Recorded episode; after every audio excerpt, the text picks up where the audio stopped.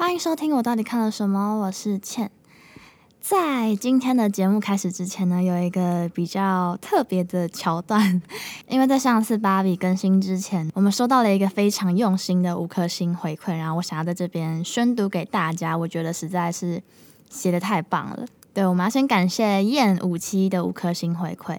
他说：“我到底看了什么？”的倩非常认真的做功课，然后也有条有理的剖析影剧的内容，提供了一些中肯又不流俗的心得，一点都让人不会有我到底听了什么的感受，反而是我还想要多听一点什么的期待。哇，能够说到这样子的。回馈觉得很感动，然后也觉得很感谢。之前也有不少的嗯粉丝有这样子说，说我很适合去代言卫生棉什么的，不知道大家有没有这样子的 感觉？对，就实在是很谢谢燕五七一。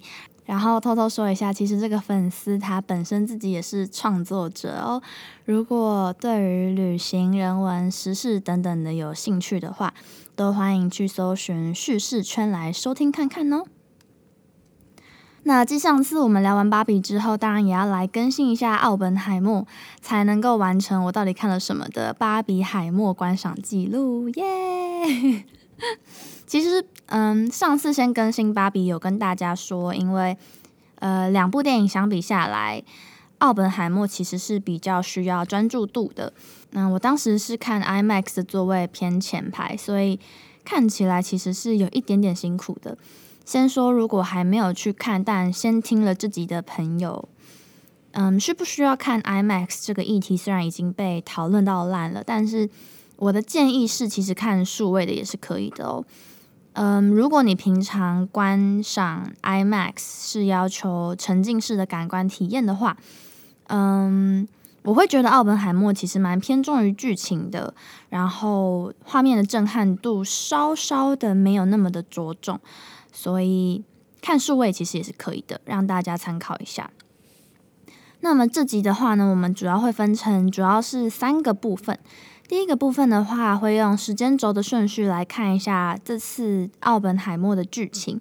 那第二部分的话，我们会补充关于奥本海默的一些些比较冷门的历史知识。那第三部分就是会介绍奥本海默的幕后制作，然后附上一些些总结跟心得。让我们这次就跟着奥本海默的成长，看看一下世界的变化吧。一起开始喽！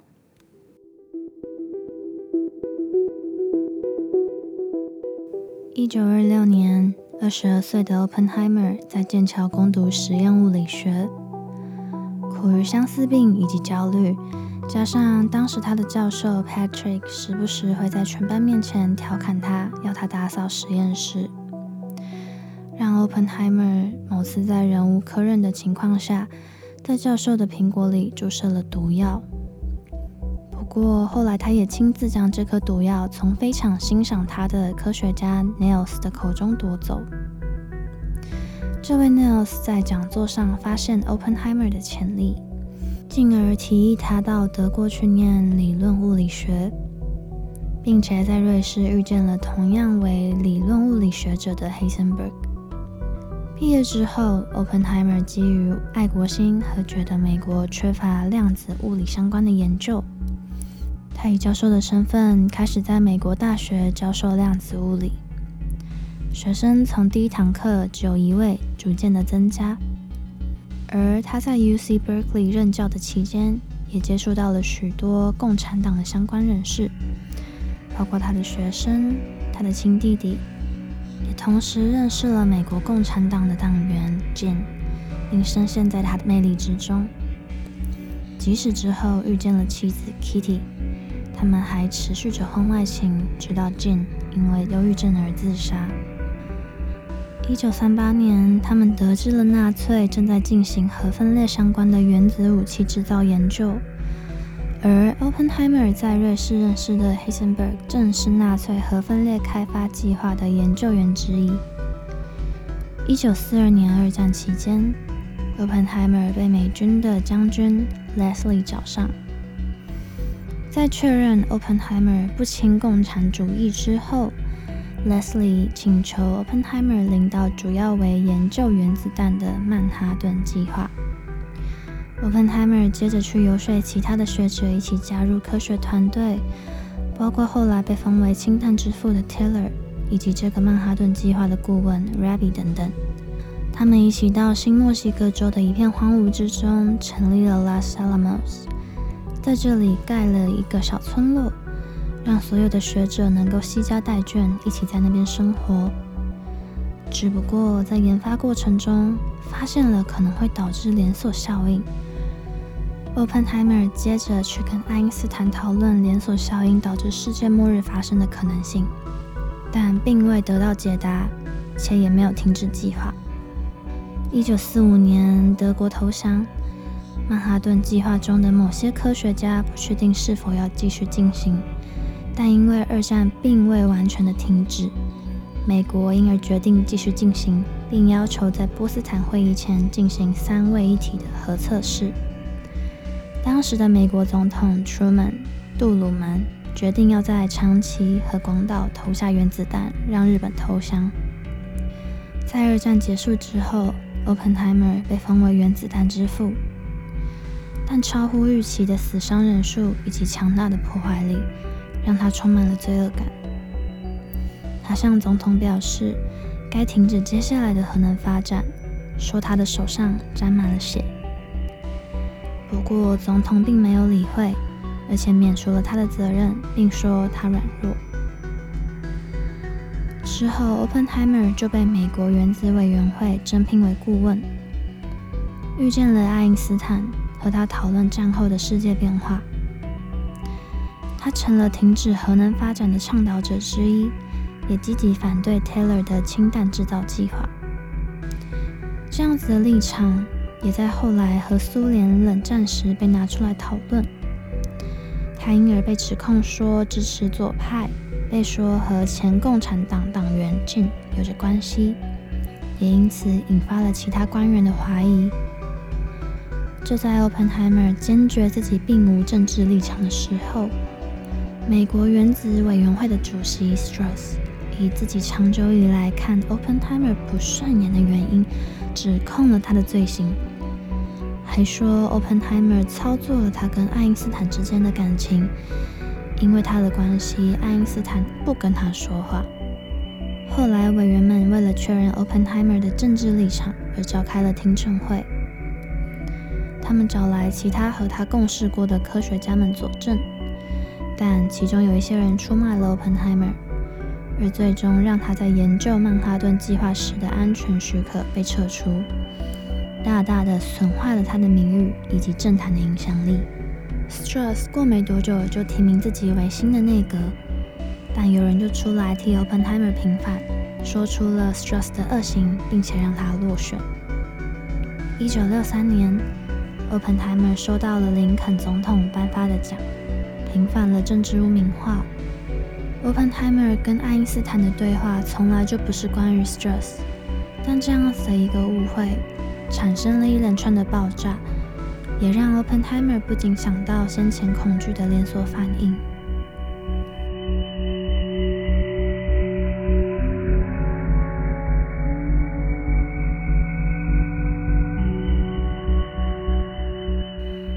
第二部分的话，就想要特别来跟大家分享几个我从电影对白还有台词上面延伸出来几个很有趣的。知识，那第一个就是爱因斯坦跟 Oppenheimer 说：“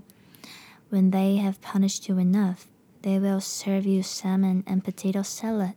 make speeches, give you a medal, and pat you in the back, telling all is forgiven. Just remember, It won't be for you, it will be for them.” 他跟 Oppenheimer 说，有一天他们决定不再惩罚你。就会给你吃鲑鱼和马铃薯，颁给你勋章，让你演讲。不过要记得，那不是为了你，而是为了他们的形象。这呼应到了最后，总统颁奖给 Oppenheimer 的时候，呈现了另外一种层次的讽刺。讲到这边，大家都不会好奇，说定义了“天才”这个形容词的爱因斯坦，跟另外一位孤傲天才 Oppenheimer 究竟有着什么样子的关系呢？他们虽然不是好朋友，但都尊重且欣赏着彼此。有一个报道说，一九四八年的时候，Oppenheimer 知道爱因斯坦非常喜欢古典乐，也得知他的收音机没有办法收到纽约电台的演奏会，所以他就偷偷的在爱因斯坦的家，在他的屋顶上面装了天线。后来在爱因斯坦生日那天，Openheimer 就送他一个新的收音机，然后说：“我们一起来听演奏会吧。”就是由此可以看得出来，他们的交情其实蛮不错的。后来，当 Openheimer 被指控，而且被说要撤出他的安全许可的时候，爱因斯坦也直接的就表示自己是支持 Oppenheimer 一切说法的。虽然爱因斯坦没有参与曼哈顿计划，也不知道听证会上面发生了什么事，他告诉记者说：“我很欣赏 Oppenheimer，不只是因为他是一个科学家，还因为他是一个很棒的人。”再来第二个是 Oppenheimer 在德国的教授 Niels，他在教授 Oppenheimer 的时候问他说：“The important thing isn't can you read music, it's can you hear it. Can you hear the music, Robert？” 他问 Openheimer 说：“你听不听得到音乐？”他告诉 Openheimer：“ 代数就像是乐谱，你不能够去读懂它，而是要去听见它。”本来主攻的是实验物理的 Oppenheimer，借此去了解了理论物理，并发现不是字面上的文字组成或是读懂就可以了，而是要像音乐家一样去感受、聆听。这样子的安排，其实让我想到一个算是新世纪的酷东西嘛，有一个东西叫做量子音乐 （Quantum Music）。先提醒他，他目前还在被试验的阶段。因为量子力学至今还不断的在被研究当中的关系，所以我找到的资料都是根据台大科学教育研究中心提出来的。他说，量子力学对物理学界最大的影响就是，一切的事物都不是绝对的，而是根据相对应的波函数而有着相对应发生的几率，所以一切其实都是由几率所决定的。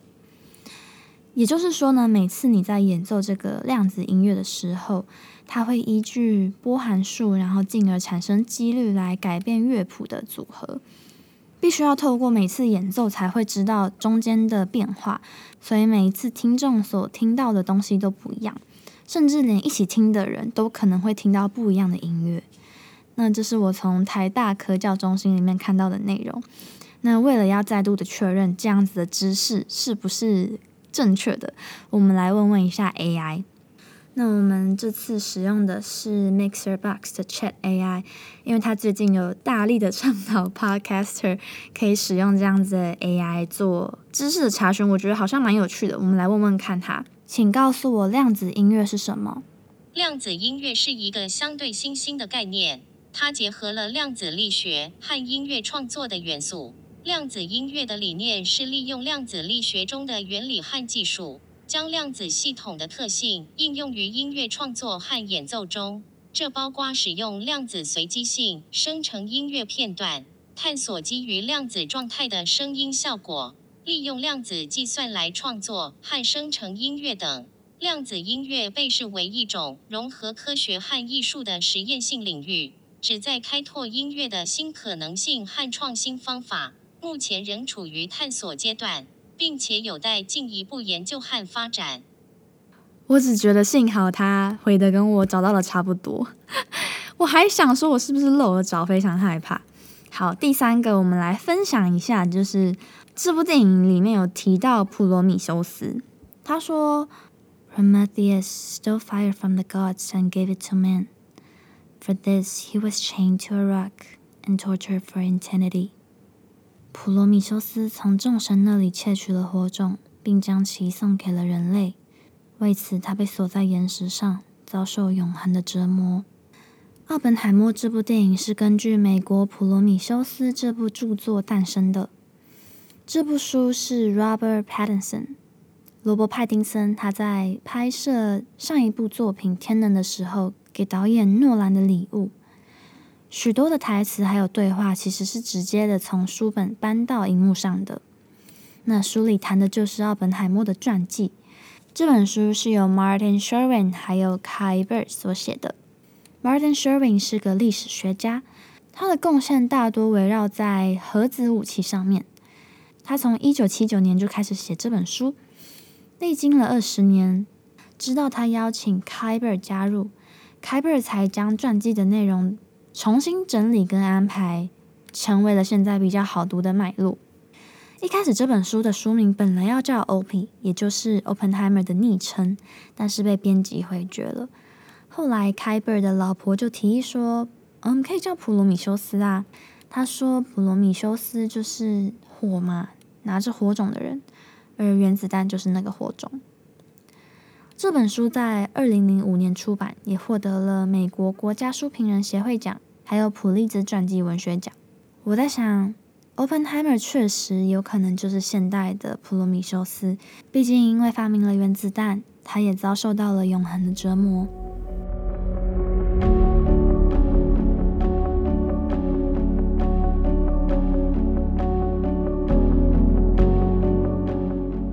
部分的话，我们就要来分享一下为什么诺兰要拍这部电影，然后其他演员们在合作上面的想法。诺兰他其实有分享说，他拍这部电影的契机是因为他觉得 Openheimer 这个人物的故事很有趣，想起他小时候其实大家都会争论废除核子武器等等的话题，那他其实也以为他会经历核战。不过到后来，这样子的争论就慢慢淡掉了。直到他过去无意间，就是透过这样子的书，然后得知了曼哈顿计划。其实当时是无法完全掌握引发连锁效应的这个可能的，甚至到他们执行三位一体的时候，都还只有小小的成功可能性。因此，诺兰就想要借由这次的电影，让众人知道按下这个按钮之后的不确定性。也想让大家知道 Oppenheimer 的重要性，因为他说 Oppenheimer 创造了现在我们所处的世界，无论好坏。诺兰写完剧本之后，就立刻去跟他的视觉特效师讨论说，他如果不用 CGI 动画，要用大自然的元素制造核弹爆炸等等的话，是有可能的吗？其实主因是因为诺兰他一个算是小小的坚持吧。他觉得 CGI 是为了强调食物的特效感，而不是直接用电脑制造出一个完全没有的东西。后来呢，他们就使用了以前的做法，Force Perspective，叫做强迫透视，又叫做借位摄影。想问问大家，你们有没有透过镜头，就是把站得很远的朋友啊，用手指把它捏起来的那种经验？就是这个。也就是说，透过特定的角度和位置，让物品变得比实际还要大，或者是小，或者是远，或者是近，让看的人产生错觉。制造团队就用强迫透视的方式，将爆炸做的小小的，接着把它放的离摄影机很近，就会产生这样子的效果。诺兰在拍摄上其实很有自己的风格，像是拍摄现场通常会出现的道具都。不会出现，也就是说，像是可能回放的机器啊等等的，所以他们只能不断的拍下去。主角呃，Killian Murphy，他其实就有说，他是在预告片的时候才看见自己演出的样子的。对于每个演员，诺兰也都是很随意的，让人没有感到压力的去问他们要不要合作，所以几乎大部分的演员都说他们感到很意外，就完全没有任何头绪，然后就被丢说，诶，那你要表演看看这样。对，小萝卜道尼甚至还有说，他收到的剧本是红纸黑字的，很特别。就是你可以想象，你读这样子的剧本应该是很痛苦。然后确实，小萝卜道尼也说，他在这样子的形式下面读剧本，他看过之后就忘记了，感觉好像被催眠一样。剧本是以 Openheimer 的第一人称所写的，那演员们也有表示说自己在看完之后觉得很身临其境。平常剧本会写说，嗯，某某某他拿起了粉笔，可是他们看见的是我拿起了粉笔，这也是诺兰想要带给大家的观影体验，也就是我们可以身临其境的去明白 Oppenheimer 的主观感受。那最后呢，想要稍微分享一下我的观影体验，我会觉得没有特别的好。但当然是因为，其实我对这个历史人物原子弹之父并没有很熟悉。然后看完之后，其实第一个想法是什么，你知道吗？就是如果我高中的时候看这个的话，应该会对二战历史学习很有帮助吧。我竟然在想这件事情，然后再看到他们在拍摄过程中没有办法看到自己在画面上面的样子，我也觉得很吓人。但是也充分的说明了这些演员他们真的都很有两把刷子。然后我其实不太确定有没有人跟我一样，就我看完之后超级有脸盲问题的。毕竟大家平常都是戴帽子、穿西装，除了美军将军，还有 Killian Murphy 主角嘛，然后小河伯道尼跟其他的女生之外，我好像其他的演员都必须要很努力的回想他是谁，然后对照名字等等的。诺兰的电影好几部都会让我觉得角色太多，像是敦刻尔克啊，然后印象中天能好像也没有特别的好记，对，然后还有这一部。最后呢，其实想要跟大家分享诺兰的电影里面，我最喜欢的就是叫《记忆拼图》，非常非常非常推荐大家去看。如果讲到人生电影的话，这部电影其实大概是我人生电影里面的前五名之一。他的故事讲述的是一个男人醒来之后，发现他杀了人，然后身上还有很多刺青，可是他完全不记得经过，所以他必须要透过刺青啊，还有身边的东西为线索，去找出事情的来龙去脉。那诺兰在记忆拼图里面也用了他非常喜欢的，也就是非线性的叙事手法。跟天能相比，我觉得还好懂很多，推荐给大家。那至于为什么那么多人喜欢诺兰，我也真的很好奇。如果你也喜欢诺兰的话，欢迎在下面的留言告诉我为什么。那如果你对诺兰的电影没有很熟悉的话，也可以透过 Mixer Box 的 AI 来做推荐。像我现在就很好奇，他会推荐我什么。请推荐一部诺兰的电影给我。我推荐克里斯多弗·诺兰的电影《星际效应》。这部科幻电影于二零一四年上映，由马修·麦康纳、安妮·海瑟薇汉杰西卡·查斯坦等演员主演。故事讲述地球面临环境崩溃，一群太空探险家启程寻找新的居住地。这部电影以其震撼人心的视觉效果和深刻的科学概念著称，同时探讨了爱、家庭和人类的命运等主题。《星际效应》是一部引人入胜的作品，展现了诺兰的独特风格和叙事才能。嗯，很不错诶，我自己也蛮喜欢《Interstellar》，就是《星际效应》这一部的。我当时也是因为这一部，然后对于相对论这个概念比较有。概念，对，那大家也可以问问 Mixer Box AI 说推荐我一部诺兰的作品，然后在下面的留言告诉我他回答了你什么，我们可以来看看大家都得到了什么样子的回答，应该超有趣的，